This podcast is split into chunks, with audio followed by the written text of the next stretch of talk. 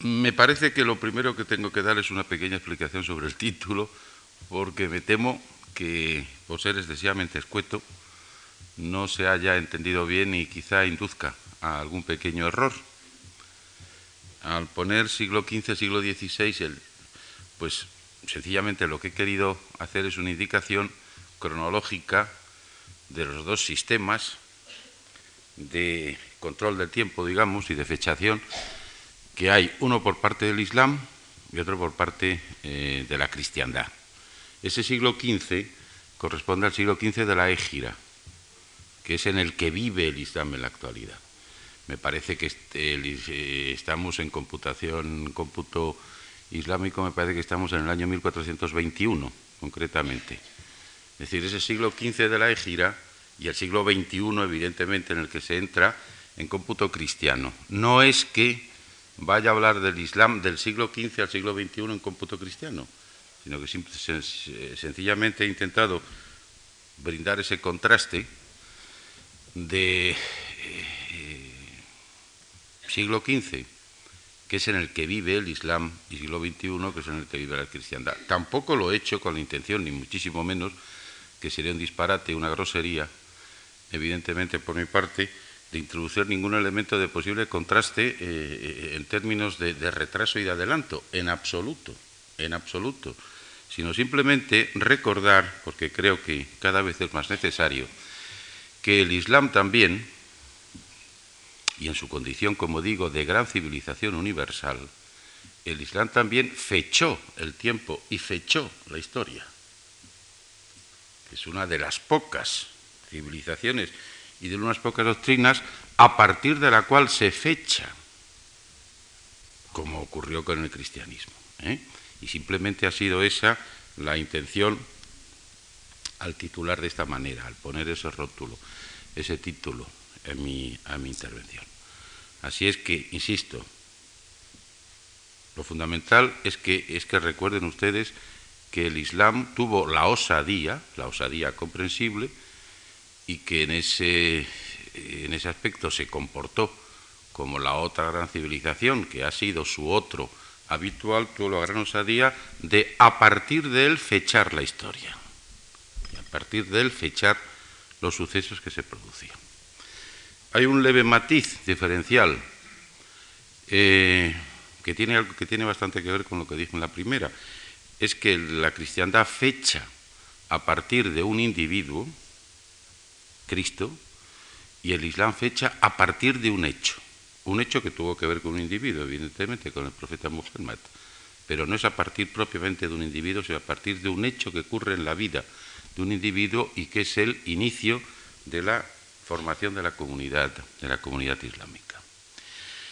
Vamos a entrar en la exposición, por tanto, de hoy, la última de la serie, hecha esta aclaración, como he dicho, y como he hecho a lo largo de todas las, eh, conferencias, esto voy a partir también de la lectura de tres, de tres frases, de tres grandes intelectuales, pensadores, uno de ellos islamólogo, los otros dos no, porque mm, las ideas que se manejan en cada uno, en cada uno de esos fragmentos, pues como ha ocurrido en las exposiciones anteriores, van a servir bastante de telón de fondo de lo que posteriormente voy a decir. De alguna manera, eh, esas ideas pues van a estar subyaciendo a lo largo de toda la exposición. La primera es de, un gran islamólogo francés, sociólogo, islamólogo, eh, bastante conocido, eh, digo bastante conocido en medio español porque en medio francés y europeo occidental en general es sumamente conocido, Jacques Berck. Eh, en uno de sus libros, en uno de sus últimos libros, Jacques Berck eh, decía, parece difícil que el Islam pueda profundizar su presencia en el mundo sin meditar sobre su propia identidad, condición necesaria para transformar no esa identidad, sino su expresión y sus compromisos. Efectivamente, en el mundo por venir, esto lo que escribía Jacques Berck, lo recordar en un libro publicado hace unos 20 años aproximadamente, efectivamente en el mundo por venir las identidades no se manifestarán con el mismo rostro que en generaciones pasadas. Está claro que este va a ser uno, este ha sido uno de los hilos conductores de todas mis intervenciones. El debate planteado dentro del propio Islam acerca de el conocimiento de su identidad y la necesaria transformación de su identidad y adaptación a la, a la contemporaneidad, digamos.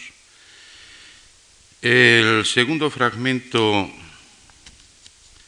es de un gran intelectual español, uno, desde mi punto de vista, uno de los grandes maestros de pensar que hay, sigue habiendo afortunadamente en este país, uno de los grandes maestros universitarios es de José Luis San Pedro. O sea, ustedes, economista profesionalmente y novelista también. José Luis San Pedro seguramente el, economista más humanista, eh, al menos de los que yo conozco, dijo hace algún tiempo y ha vuelto a repetir, el mundo subdesarrollado ya no se resigna a ser pasivo campo de aventuras políticas y comerciales, porque el foso entre ricos y pobres se agranda cada día. Está muy claro que a lo largo de mi exposición, de las exposiciones que ha hecho, lo indiqué desde un primer día, ya lo advertí, que la gran mayoría del mundo islámico, del espacio islámico, pertenece a eso que llamamos el tercer mundo. Lo que no quiere decir que no haya algún que otro país islámico que se escape de esa inscripción al tercer mundo y pueda situarse en otro. Pero la inmensa mayoría del mundo islámico pertenece al tercer mundo y jamás debemos olvidar esta inscripción principal del Islam al tercer mundo, al mundo de la miseria, al mundo de la pobreza, al mundo de las opresiones internas y externas y al mundo de los grandes desequilibrios y al mundo de los enormes contrastes, de los abismales Y esa realidad, insisto, debe estar siempre presente también. El mundo islámico es fundamentalmente, básicamente, tercer, tercer mundo. Y el tercer párrafo es de otro grandísimo intelectual español,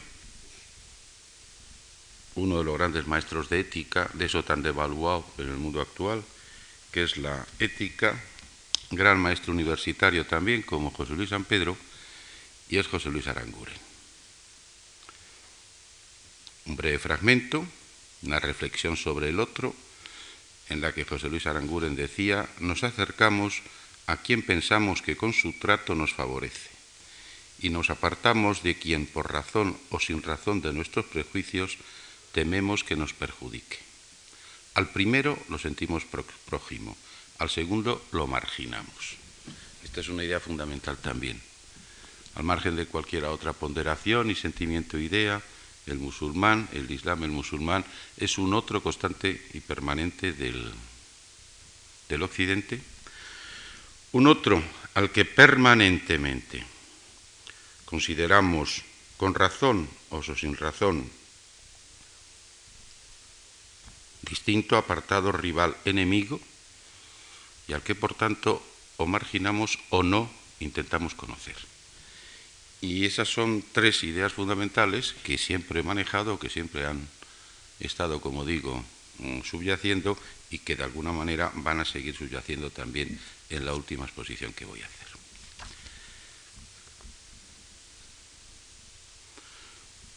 Yo voy a tratar, se lo advierto a ustedes, voy a tratar de, en esta exposición, siguiendo lo que quizá podría ser una, digamos, una técnica cinematográfica elemental, tratar de trazar primeramente una panorámica, una visión de conjunto, una visión de conjunto, un escenario extenso de lo que podríamos llamar el Islam total, el Islam en su extensión total, y luego progresivamente ir acercando un poquito la cámara a, planos un tanto más concretos, a planos un tanto más, más próximos, que siempre serán planos grandes, porque el Islam, bien en su totalidad o bien en sus diferentes espacios internos, es siempre una realidad, como les he dicho, planetaria. Esa primera,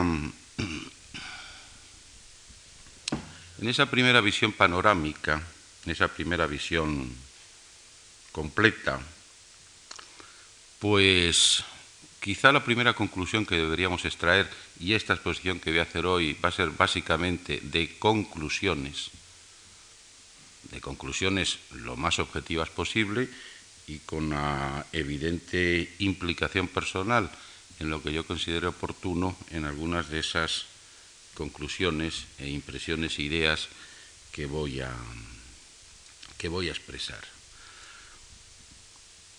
Pues quizá la primera conclusión básica que cabría deducir de, después de todo, después de toda esta trayectoria prácticamente de dos siglos, los dos últimos siglos, XIX y XX, que hemos ido viendo, aunque sea de forma manera muy apresurada y, excesivamente, excesivamente resumida, pues quizá la, la primera conclusión que se impone es afirmar, esto lo dice un, investigador filipino, el profesor Adib Mahul,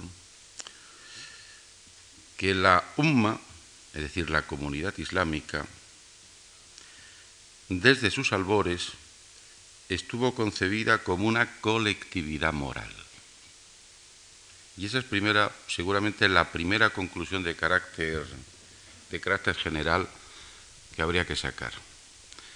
A, pesar de que la inmensa mayoría de las exposiciones que se tienen, de las imágenes que nos abruman, de las eh, opiniones que se vierten, de las cuestiones que se suscitan y se plantean, están muy lejos de eh, recordar este punto o de entrar en él, entran mucho más en la problemática política, en la problemática social, en una serie de cosas. Seguramente la primera conclusión que debería sacar quien trata de analizar mm, objetivamente, lo más objetivamente posible, la trayectoria del Islam contemporáneo es esta. Que todavía, en este punto final, en este final transitorio, como todos los finales, de momento la UMMA, la comunidad islámica, es básicamente una colectividad moral antes que cualquier otra cosa. Y que en ese sentido mantiene lo que llamaríamos una coherencia con sus principios y de evolución en su evolución verdaderamente notable. Y esa concepción de la UMA, de la comunidad islámica, como colectividad fundamentalmente moral, es una idea que yo creo sinceramente que hay que aplicar siempre y que hay que tener siempre. Que hay que eh, tener siempre eh, delante para mm, empezar a entender y explicar el Islam. Efectivamente, a pesar de su enorme evolución, el Islam sigue siendo, antes que cualquier otra cosa, una colectividad moral. Una colectividad moral con su propia coherencia, con sus propios principios y con su manera eh, particular y propia de eh, comportarse y sentir. Segunda conclusión, desde mi punto de vista principal que podríamos deducir y situados en el momento radicalmente actual. Yo pienso que el Islam en bloque, el Islam en términos absolutos, el Islam no puede constituir un bloque político. El Islam no puede constituir un frente político. Estoy hablando, estoy expresándome en términos, como digo, totales y en términos que abarquen a todo el mundo islámico. Desde ese punto de vista, sinceramente no creo que el Islam pueda constituir un bloque político, un frente político, ni unificado, ni siquiera mínimamente coordinado. El Islam como bloque político, como frente político, duró históricamente bastante, bastante poco tiempo en contra de lo que se puede suponer y básicamente siguió al poco de realizarse un proceso de fragmentación interna, de fragmentación interna, que le debilitó extraordinariamente. En los momentos actuales, insisto, yo no creo que el Islam pueda constituir en su conjunto, en su totalidad, un bloque político, como seguramente no lo puede constituir ninguna doctrina, en términos totales, en términos absolutos. Y como seguramente tampoco se puede plantear en términos de confrontación de civilizaciones, como desde hace algún tiempo se tiene cierta tendencia a plantearlo. Bloque político, bloque político, insisto, bloque, frente, total, ni siquiera, como digo, suficientemente coordinado, el Islam no podrá ser.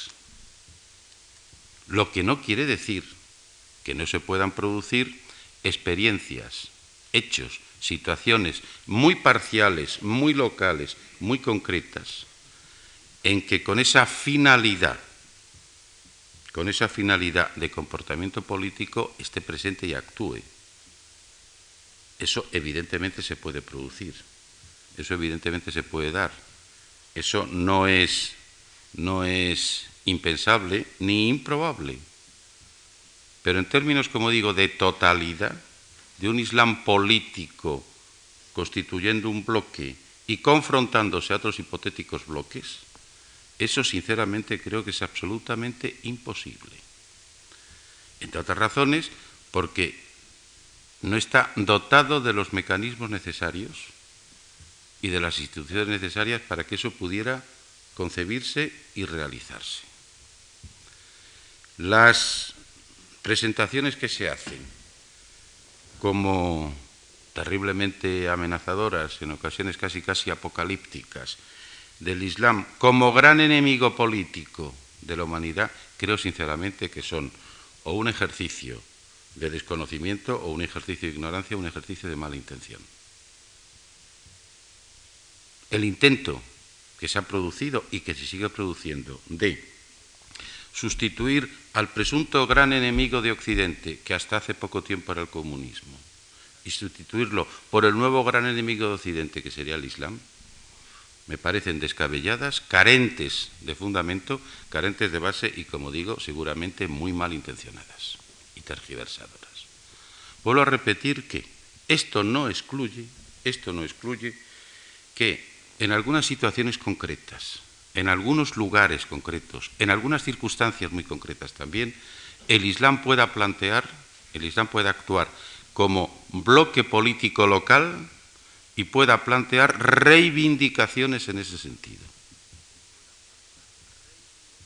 Parcialmente, muy menudamente, muy reducidamente es posible. En la totalidad es absolutamente imposible. Lo que hay que hacer sencillamente es distinguir, es algo elemental, pero que habitualmente no se hace, es distinguir entre las innumerables partes y el todo. Actuación total del Islam como bloque político imposible. Actuaciones pequeñas, reducidas, concretas, locales del Islam como bloque político o como rival político posibles, desde luego. Eso mm, creo que, creo que eh, es comprobable, previsible y posible. Las circunstancias en que se pueda producir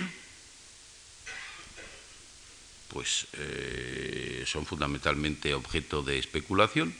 Yo no voy a entrar en esto aquí, pero cae por su propio peso. Es elemental también que si se producen circunstancias en que el Islam actúe políticamente, presente reivindicaciones políticas, sea se constituya en enemigo político será en circunstancias en que el posible enemigo o rival al que se enfrente esté en circunstancias de debilidad, de fragmentación o de incapacidad de respuesta.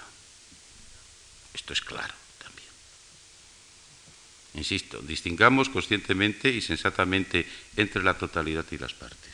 La presentación, de, la presentación del Islam como enemigo político total no tiene sentido, ni tiene fundamento. y es una tergiversación grosera y malintencionada. La posible actuación local, pequeñamente local, reducidamente local del Islam con pretensiones políticas puede producirse indudablemente y puede producirse en diversos lugares, en diversos lugares. Digo que puede producirse. No afirmo ni mucho menos que vaya necesariamente a producirse, sino que cabe la posibilidad, al menos teórica, de que eso pueda, de que eso pueda ser así. Tercera conclusión que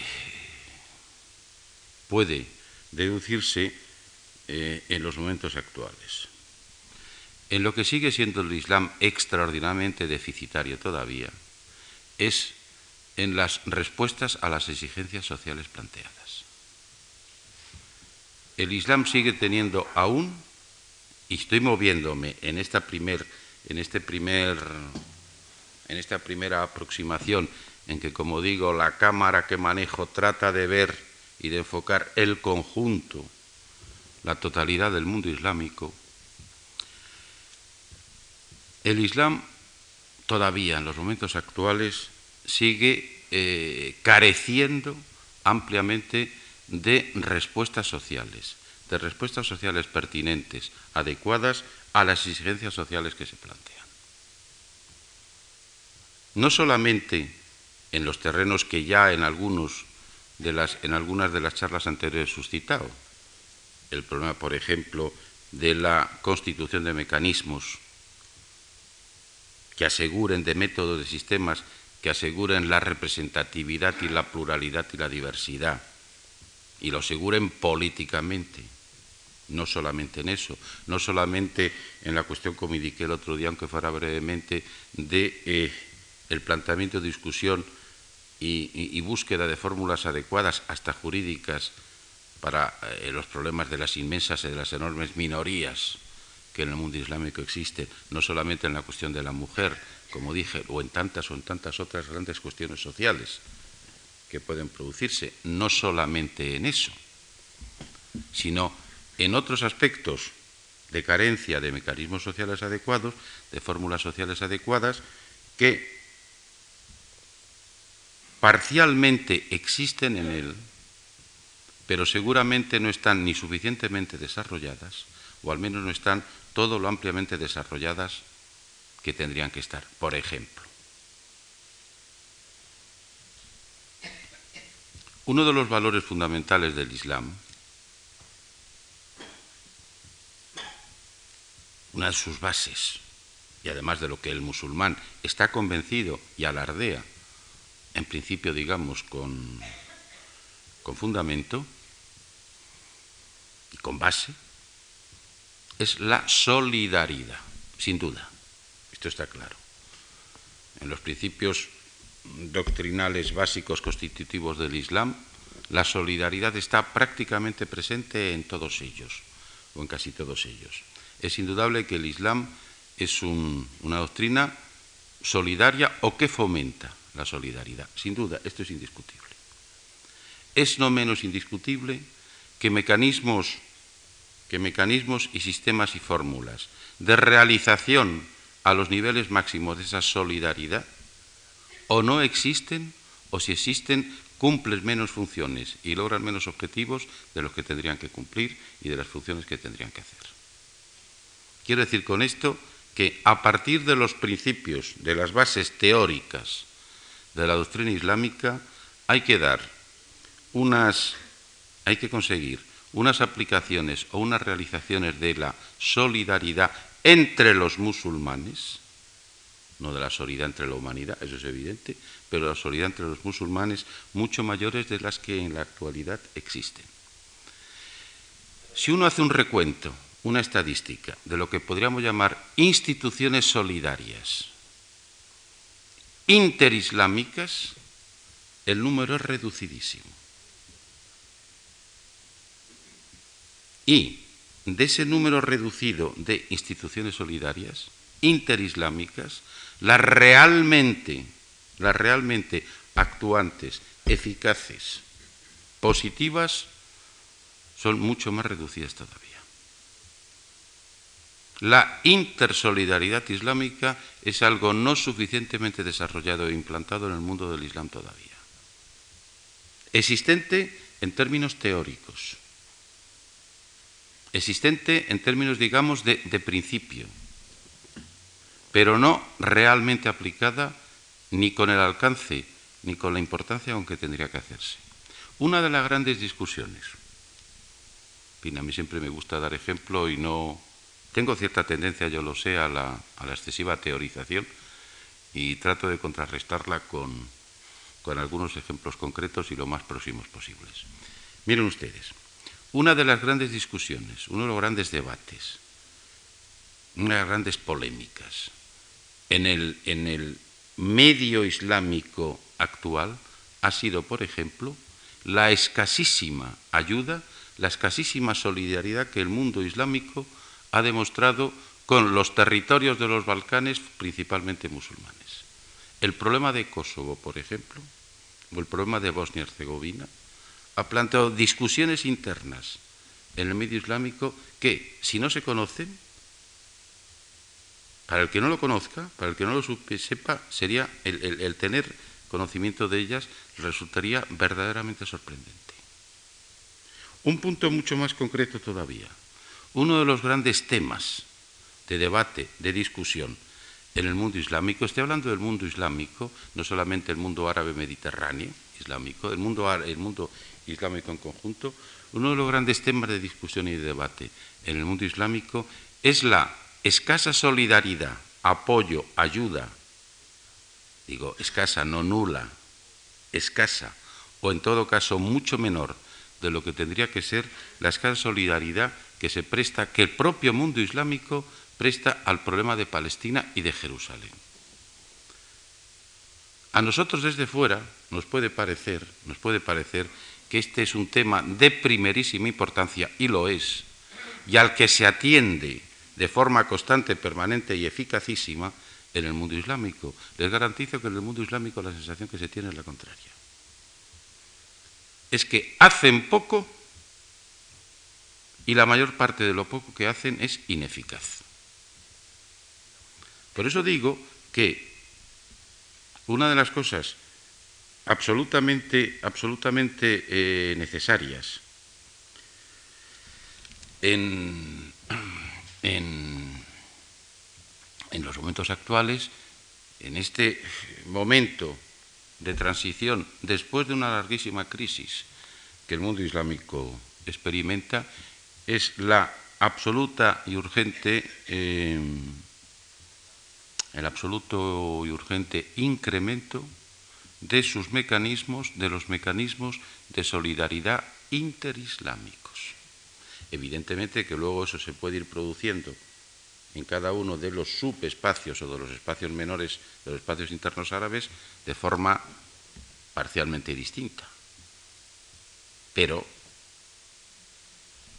la concepción y el debate y la búsqueda de maneras surge ya desde la propia, desde la propia totalidad.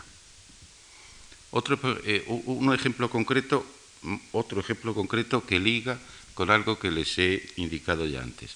Está a punto de convocarse la novena cumbre islámica. Yo no sé si ustedes tienen mucha idea de que se celebran de vez en cuando, más o menos periódicamente, cumbres islámicas, como se celebran cumbres árabes, no es lo mismo. ¿eh? Las cumbres árabes van por un lado, las cumbres islámicas van por otro. Evidentemente, las cumbres islámicas, digamos, plantean una problemática mucho más global que las cumbres árabes, pero bueno, la, novena cumbre islámica está a punto de abrirse, me parece que va a ser concretamente el, creo que va a ser el domingo próximo, a nivel ya, digamos, de, jefes de Estado. Hasta ahora las reuniones que está habiendo es a nivel de delegaciones preparatorias y me parece que mañana empieza la de ministros de Exteriores. Esa cumbre islámica, en esa cumbre islámica van a estar presentes 56 estados musulmanes, musulmanes en su totalidad o en su mayoría, o con minorías importantes, 56 estados van a participar en esa cumbre.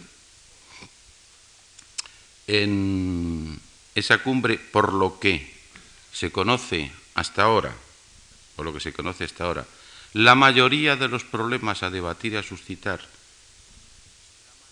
van a estar centrados en el tema de Palestina y de Jerusalén.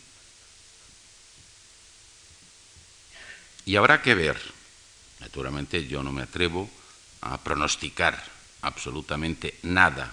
Desde ahora sí, únicamente a indicar que la problemática mayoritaria en la cumbre islámica va a ser la discusión de las cuestiones relacionadas con Palestina y con Jerusalén, que aunque puedan parecer lo mismo, no son exactamente lo mismo, y veremos los acuerdos, si es que se toman acuerdos, los acuerdos principales y sustanciales que en torno a esos dos temas fundamentales, como digo, para el mundo islámico, Palestina y Jerusalén, se van a producir en la, en la cumbre islámica.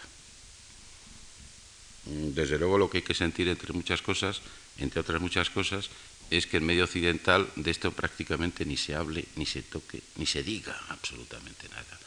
Un acontecimiento de tanta trascendencia eh, como este que les estoy diciendo. El comienzo de la novena cumbre islámica eh, dentro de muy pocos días. En un. El dato puede parecer anecdótico, quizá no lo es del todo. En un país tan pequeñito, tan en principio poco significativo como Qatar, que es una de esas petromonarquías del Golfo, como posiblemente saben la, mayoría de ustedes. Eh, en Qatar, en la ciudad de Doha, se va a celebrar esa cumbre islámica y el dato a lo mejor puede resultar insignificante también, en todo caso conviene conocerlo y tenerlo presente, que eh, Qatar es uno de los pocos estados árabes, de los poquísimos estados árabes islámicos que desde hace algún tiempo, aunque en la actualidad pase por una fase crítica de continuación o no de lo que voy a decir, por razones evidentes, es uno de los pocos estados islámicos que tiene representación oficial israelí dentro de sus fronteras. Los pocos estados islámicos que cuenta con una relación más o menos ampliada y desarrollada con, el Estado de Israel. Esto, como digo, pues eh, son ejemplificaciones de eh, toda la problemática subyacente todavía, no solo política, sino subyacente en el mundo eh, islámico y que tiene que ver con eso que les he dicho y lo que insisto una y otra vez. La absoluta necesidad que tiene este mundo de desarrollar, incrementar, desarrollar al máximo y aplicar lo más firmemente posible una solidaridad interislámica que eh, existe indudablemente, sin duda, pero que en muchas ocasiones se mueve más en la práctica, en la línea de las aspiraciones, de las teorías, de, las, eh, de los deseos, que de las realizaciones concretas.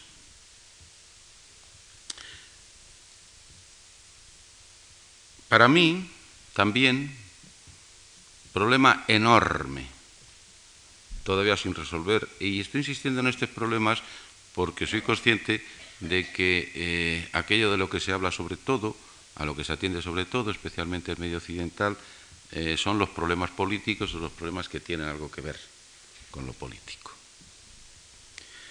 Otro de los grandes problemas sin, eh, sin solucionar todavía o con mínimas aportaciones y soluciones aplicables que se encuentran en este mundo es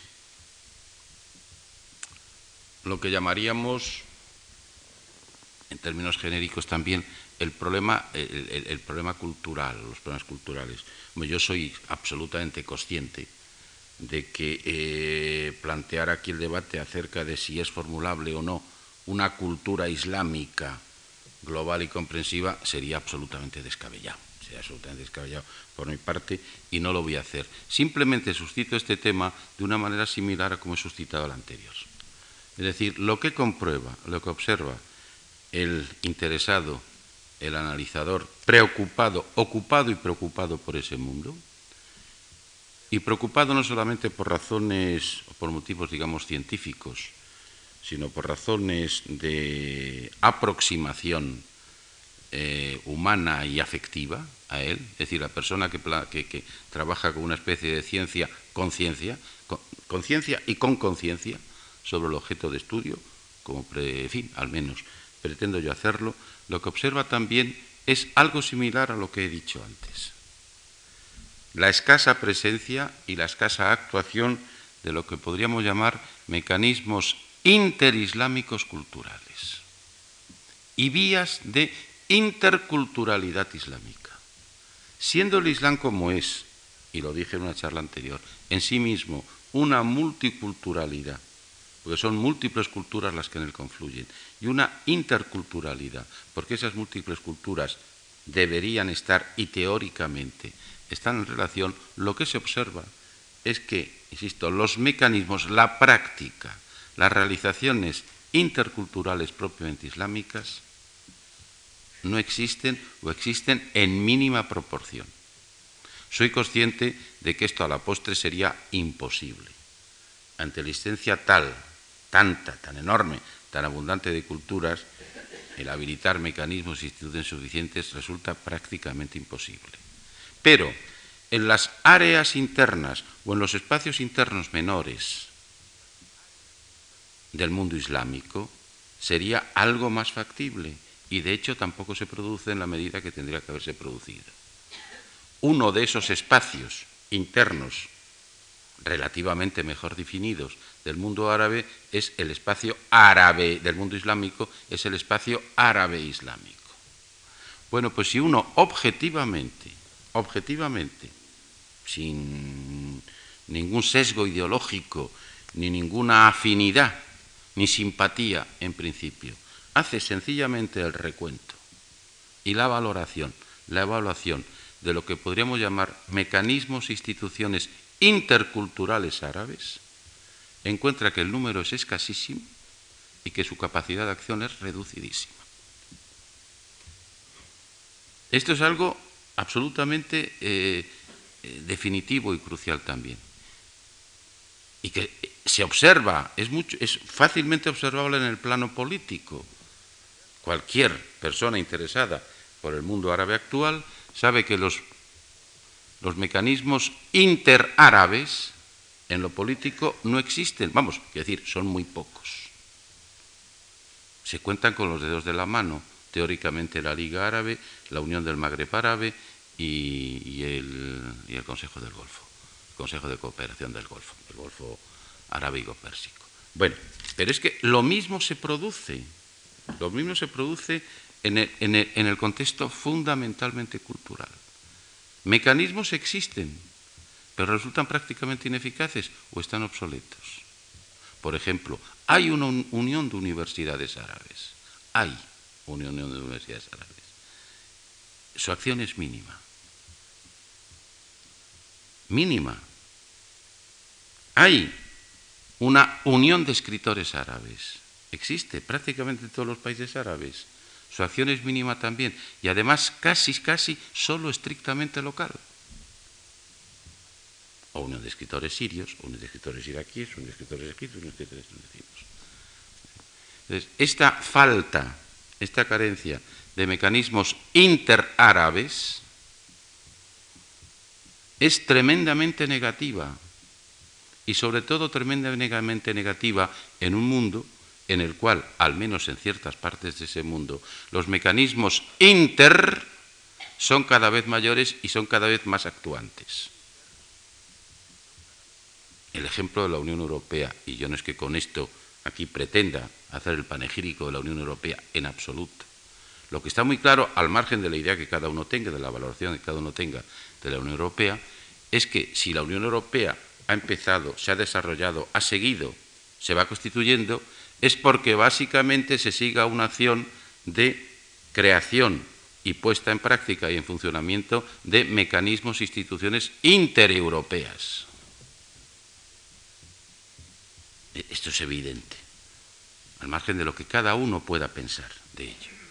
Es decir, establecimiento,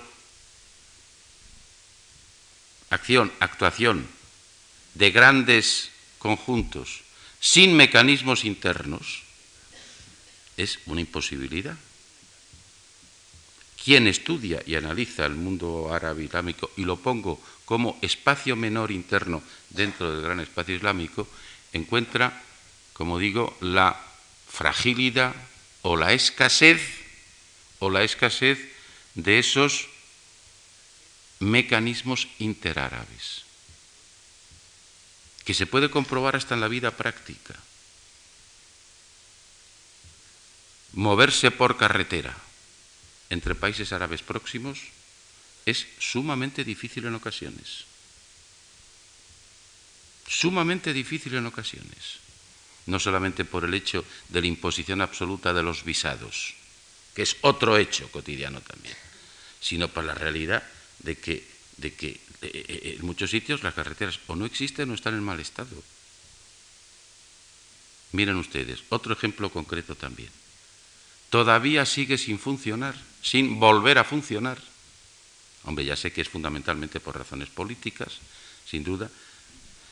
Ha empezado a funcionar, a volver a funcionar mínimamente hace muy pocos, muy pocas semanas.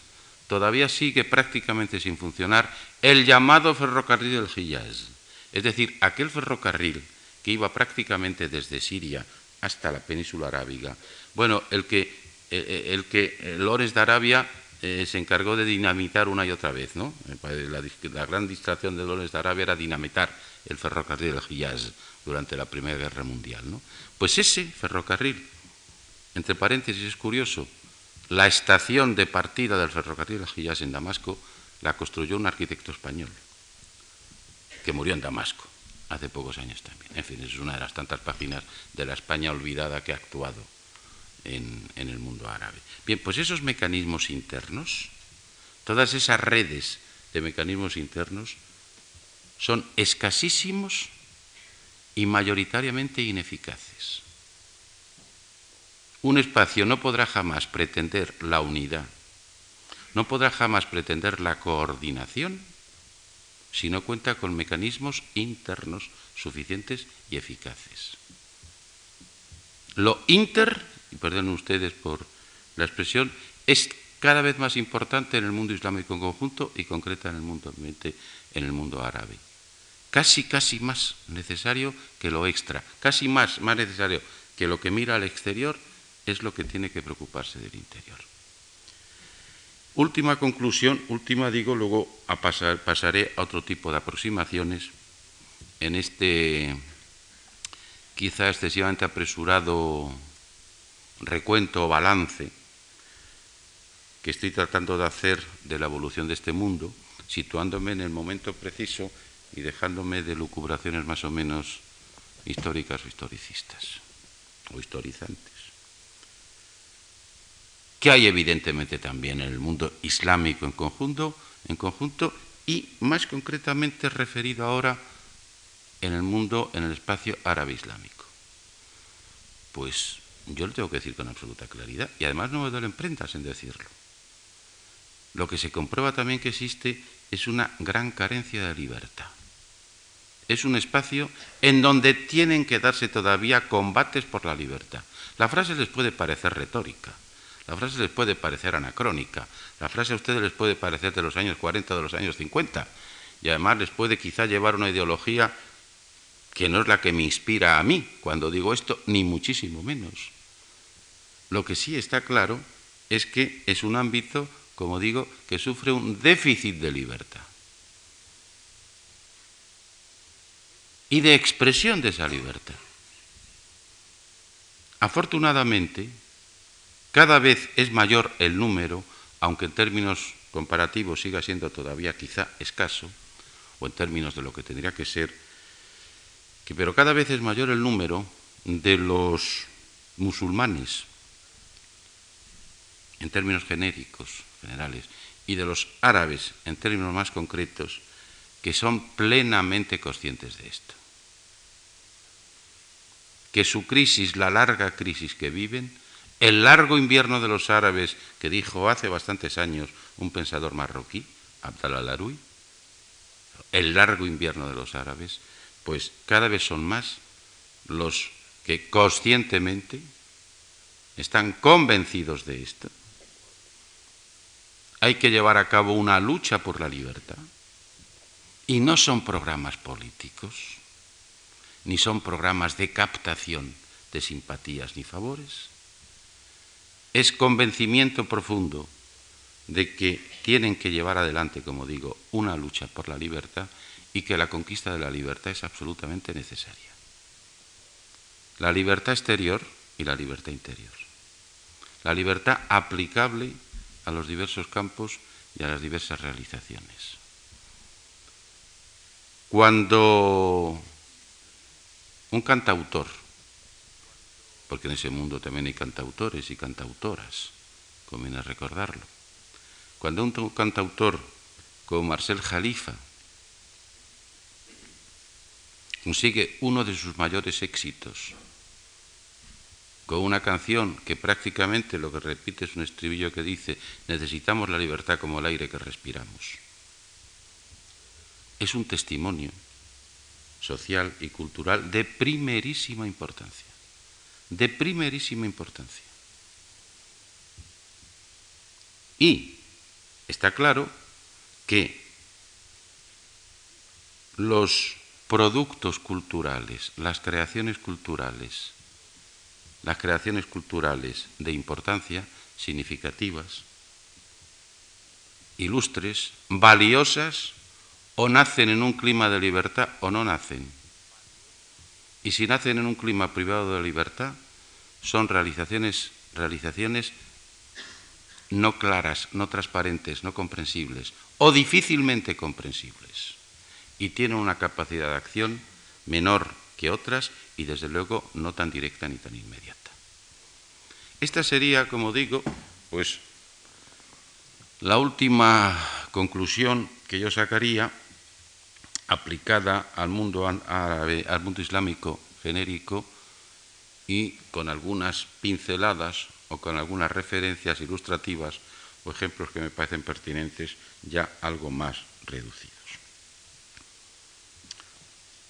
Voy a intentar hacer, aunque sea también una osadía pretendidamente intelectual por mi parte, pero voy a intentar también ahora, como digo, manejar la cámara de una manera un poco diferente y tratar de aproximarme a, espacios, a objetos, a planos algo más reducidos, aunque sigan siendo, aunque sigan siendo enormes. Recordarán ustedes que eh, eh, yo desde el primer día les tracé un, les hice una exposición del mundo islámico, porque insisto, por honestidad profesional, eh, me niego a hacer presentaciones del mundo islámico que se reduzcan estrictamente a 50 kilómetros cuadrados del norte de África, que es habitualmente lo que suele hacerse. Hombre, ya sé que es lo más próximo, pero el objeto es el objeto. Y el objeto es, vale por sí mismo y tiene que ser reflejado por sí mismo, no en lo que a nosotros nos interesa, simplemente. Pues recuerdan ustedes que yo traté de trazarles una panorámica en que les fijé un centro, un Islam central, principal, fundamental, que sería el que va desde Marruecos o Mauritania, es decir, es decir desde eh, África del Norte Occidental Atlántica hasta Pakistán, ese sería el Islam central Dentro del Islam central estaba claro que había un bloque básicamente árabe islámico y al este algo que no era árabe y si era musulmán, pero en fin, el Islam central, es una terminología muy inglesa y yo creo que acertada, pues sería ese, que el continente índico, el subcontinente índico, actuaba un poco como solución de continuidad y que a partir de él se daban concentraciones islámicas importantes, pero también sometidas a soluciones de continuidad. Bangladesh y sobre todo el Islam asiático extremo oriental. Y luego les tracé algunas de las periferias existentes en todo ese espacio. Pues rapidísimamente vamos a tratar de ver, de pensar algunas de las cosas que pueden ocurrir o que pueden darse en esos diversos escenarios auténticamente y no escenarios tal como se practica ahora, con una perversión semántica, en fin, clara.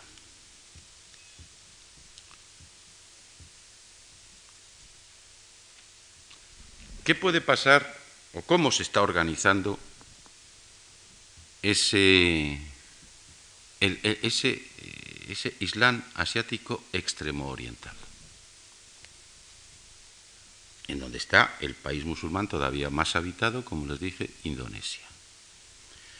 Es un Islam del que tenemos escasísimo conocimiento, ya les expliqué las replicaciones de carácter colonial, de descolonización nacionalista que hubo y tal, pero ese es un Islam en el que quizá lo que importa más observar, que es seguramente la parte del espacio islámico en donde se está planteando desde hace tiempo una batalla, una pugna, en principio llamemos económica mayor. Está, insisto, sitúenlo ustedes, en el Asia extremo oriental. Seguramente el espacio más competitivo económicamente del mundo actual seguramente el espacio más despiadadamente competitivo también del mundo actual. Ahí está situado es Islam. Es Islam con un gran centro, Indonesia, convulso, tremendamente convulso, importantes presencias contiguas, Malasia, por ejemplo, y algo más alejado, evidentemente en el subcontinente índico, Bangladesh. ¿Cómo se está conformando y cómo va a marchar ese Islam asiático extremo oriental no lo sabemos. Pero lo que sí está muy claro es que es un ejemplo de Islam que tiene que moverse en un espacio de dinamismo económico absolutamente superior a cualquier otro. No por azar. La mayoría, el mayor número de bancos islámicos, de bancos llamados islámicos, no que se bancos islámicos porque no es que si, tienen incorporado el término, está ahí. Más de un centenar, bastante más de un centenar. El fenómeno de la banca islámica, yo no lo conozco a fondo, digo simplemente, vamos algunas noticias de ello, el fenómeno de la banca islámica, el espacio de todo el conjunto islámico, en donde más se ha desarrollado una red bancaria, al menos teóricamente llamada islámica, es justamente el Asia extremo oriental. Es fundamentalmente lo que podemos decir. Quizá indicar una cosa, que ese espacio extremo oriental, desde ese espacio extremo oriental o hacia ese espacio extremo oriental islámico, se está tratando de habilitar en, las últimas décadas unas posibilidades de relación mucho más desarrolladas que con la anterioridad que la anterioridad, desde la propia península arábiga. En la propia península arábiga, península arábiga digo, no Arabia Saudí, aunque la Arabia Saudí ocupe la mayoría de la península arábiga, en la propia península arábiga existen núcleos importantemente desarrollados, en parte a imitación de esos, como digo, núcleos extremo-orientales. Dubái, por ejemplo, los Emiratos Árabes Unidos. Yo el otro día estaba leyendo un trabajo en que sencillamente la pregunta era esta. ¿Será, ¿será Dubái la nueva Hong Kong? Dubái, un lugarcito puesto ahí eh, en uno de los territorios englobados en la Unión de Emiratos Árabes. ¿Será Dubái una nueva Hong Kong? Si ustedes se cogen lo escrito por un exministro bahrainí de Bahrein, con Yusuf Sibraoui, verán que una de sus tesis fundamentales es que la península arábiga constituye una parte del mundo árabe y del mundo islámico enormemente diferenciada y fundamentalmente porque la mayor parte de sus relaciones menos desarrolladas de lo que debiera ser debían establecerse con el África Oriental, con la franja marítima del África Oriental y con el Asia Extremo Oriental. Son cosas para el porvenir, son algo más que especulaciones, son posibilidades. Cómo se vayan desarrollando ya lo veremos. Nos queda el Islam central, ese gran Islam que va eh, fundamentalmente árabe, a partir de Irán no árabe, ese Islam que, como digo, constituye el meollo, el núcleo, la pulpa del Islam. Voy a centrarme básicamente, voy a referirme especialmente a lo que sería el núcleo de ese núcleo, que es el mundo árabe islámico. Es decir, lo que está entre, entre Marruecos, la proyección de Mauritania, es decir, otro país, hasta Irak. Hay cosas que, conviene recordar y que conviene tener presente, aunque, aunque no se hable mucho de ellas. Es un mundo, es un mundo que sufre todavía las secuelas, las secuelas de la colonización. Todavía hay graves problemas, yo voy a decir coloniales, originalmente coloniales en ese mundo y que por tanto pueden constituir en cualquier momento origen de profundos desequilibrios y confrontaciones. Mencionemos al menos dos. Palestina, Palestina-Israel, al este, el Sahara, al oeste. No crean ustedes que el mundo árabe islámico esté, está absolutamente exento ya de las secuelas de la colonización y de la descolonización, en absoluto. Todavía quedan problemas, y problemas ciertamente importantes. Es un mundo en el que se están ensayando, en los momentos actuales, se está ensayando por una parte eso que pomposamente se llama el nuevo orden mundial. Nadie sabe exactamente el nuevo orden mundial, posiblemente lo más característico del nuevo orden mundial es que los ricos sean cada vez más ricos y los pobres cada vez más pobres, y no lo tomen ustedes esto tampoco como ideología barata y exportación de pseudo-marxismo en absoluto. Yo creo que ya hasta las, hasta, las instituciones exteriores lo reconocen, las instituciones internacionales reconocen. El gran problema del mundo actual, con su enorme desarrollo, evidentemente, es que los ricos son cada vez más ricos y los pobres cada vez más pobres. Y que tenemos que buscar una manera de reordenación y redistribución. Bueno, pues al margen de cualquier otra ponderación, lo que está bastante claro es que ese mundo, y especialmente en su vértebra mediterránea, ese mundo, y especialmente, como digo, en su vértebra mediterránea, está siendo objeto de ensayo de fórmulas de reordenación, fundamentalmente dos aunque solo se hable de una, aunque solo se hable aquí de una, lo que llamaríamos, lo que se llama el euromediterraneísmo, que es de lo que más se habla, aunque con poco conocimiento de causa, y lo que se llama, y es de lo que menos se, se, se, habla, el, la sarcausatilla o el medio orientalismo. Reordenación básicamente del espacio mediterráneo, reordenación básicamente del espacio próximo oriental. Yo no voy a entrar aquí en previsiones de ningún tipo sobre eso, ni voy a mostrar mi preferencia o mi desacuerdo. Si voy a decir simplemente alguna cosa. La primera, en que, la primera es que en todos esos proyectos de reordenación el mundo árabe islámico sigue siendo el elemento débil. Débil, sigue siendo el elemento supeditado, sigue siendo el elemento a aceptar, no a imponer. Lo que ya desde un principio configura un poco la marcha que se va a seguir. En segundo lugar, Esos proyectos pueden tener una aplicación coordinada, complementaria, conjunta o todo lo contrario. Si tienen una aplicación coordinada, conjunta, complementaria, serán seguramente beneficiosos, con sus pequeños matices, diferenciadores, pero serán seguramente beneficiosos.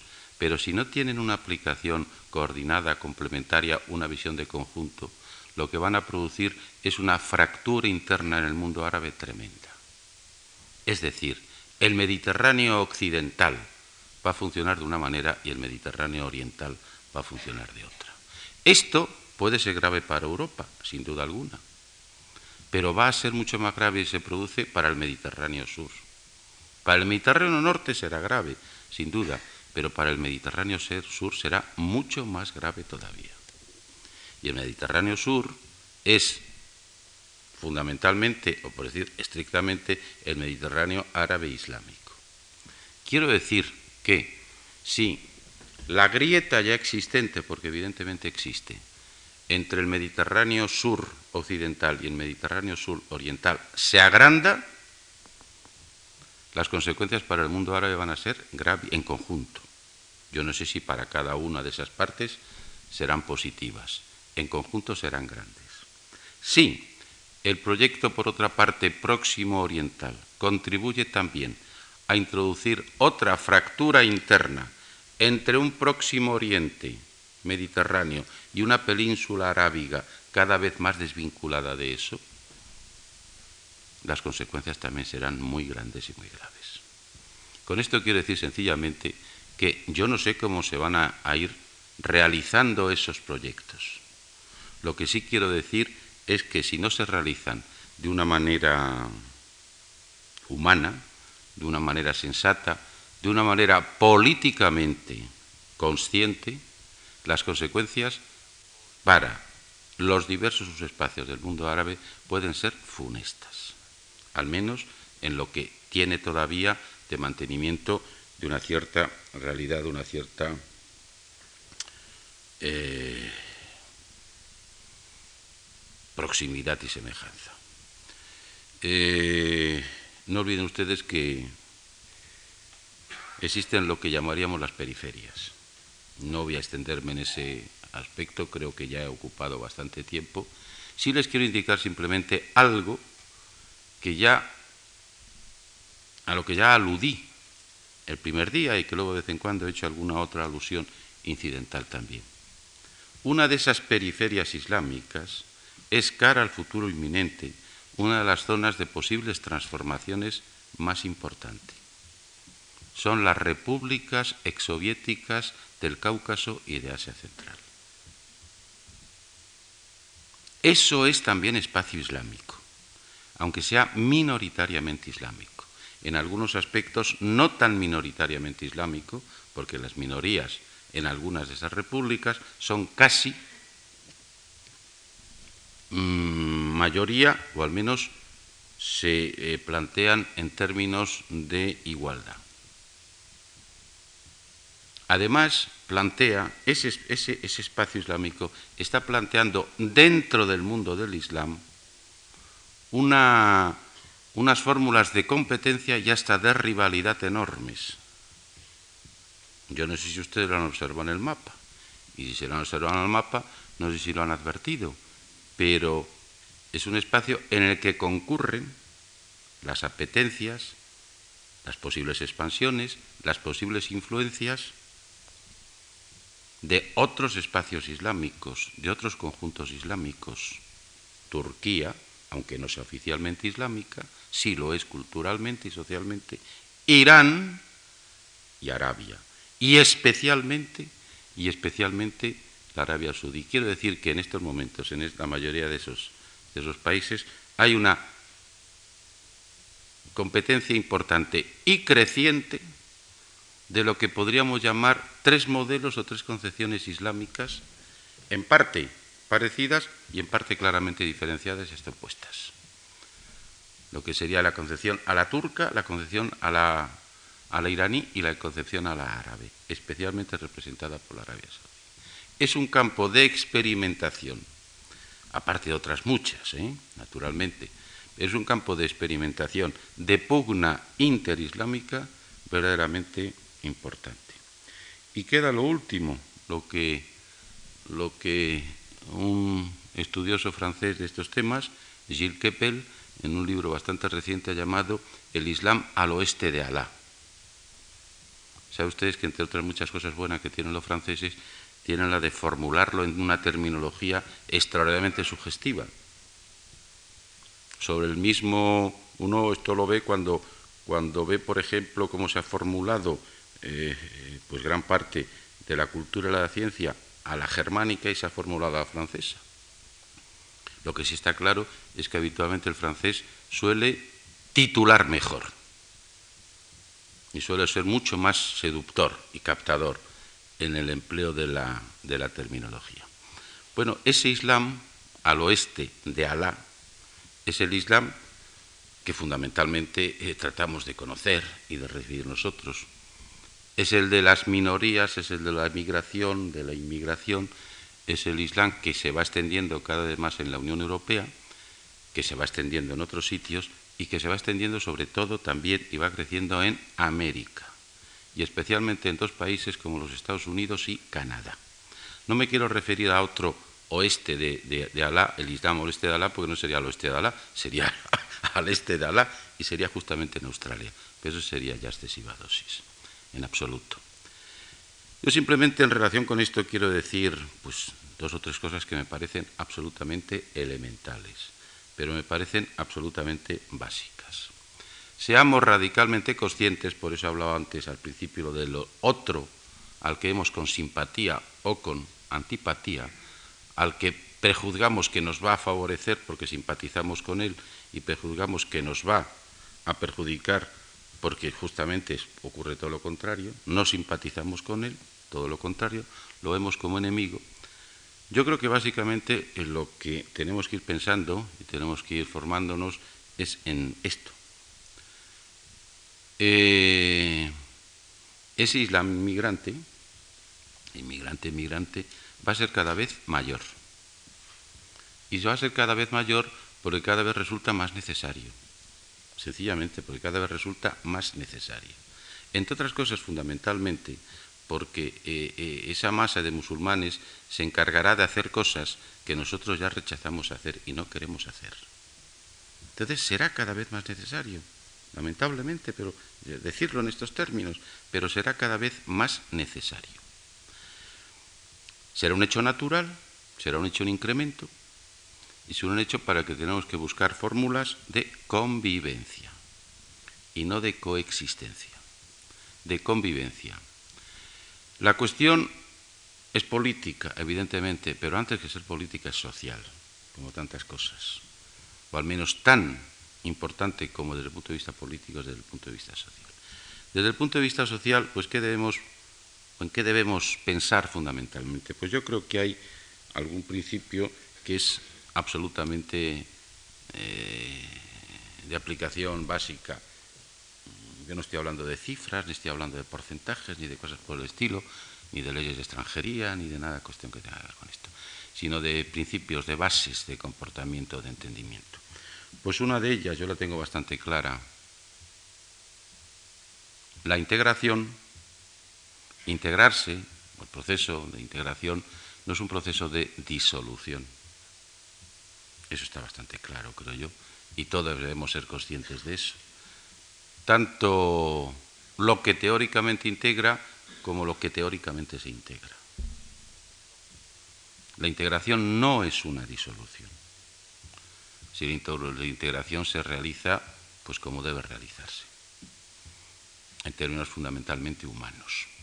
Y en segundo lugar, la tolerancia no es un ejercicio de condescendencia. La tolerancia es una palabra que está muy de moda.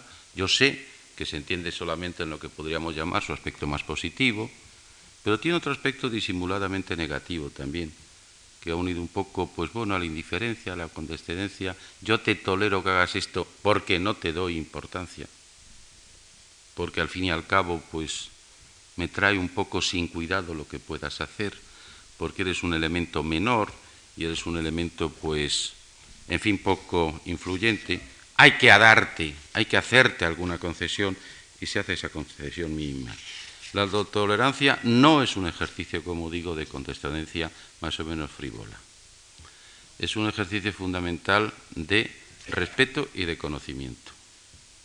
Y si el respeto y conocimiento no son mutuos y se producen al mismo nivel, pues entonces las realizaciones que se hacen, lo que se ofrece, pues es ciertamente muy poco, muy escaso y seguramente perjudicial. Hace mucho tiempo, bueno, hace, hace algunos años, un, un islamólogo, también francés, a ver si encuentro la cita, ahora la tenía, pero se me ha escapado el papelito, eh, de origen argelino, uno de los más grandes conocedores que tiene el Islam actual, eh, profesor de la Sorbona, no la Soborna, como decía un amigo mío, cantador de flamenco con mucha gracia. Es decir, la Sorbona decía la Soborna. No, no, en fin, perdón, este, este, es un mal chiste. Esto, el gran islamólogo argelino francés Mohamed Arkoun escribió hace aproximadamente unos 15 años esto, que es con lo que quiero terminar. Los investigadores más competentes y más leales serán los que combinen la exigencia científica con un sentido agudo de la solidaridad histórica de los pueblos y las culturas. Esto es particularmente cierto en el caso de quienes se interesan por el mundo mediterráneo. Nada más. Muchas gracias a ustedes por su paciencia.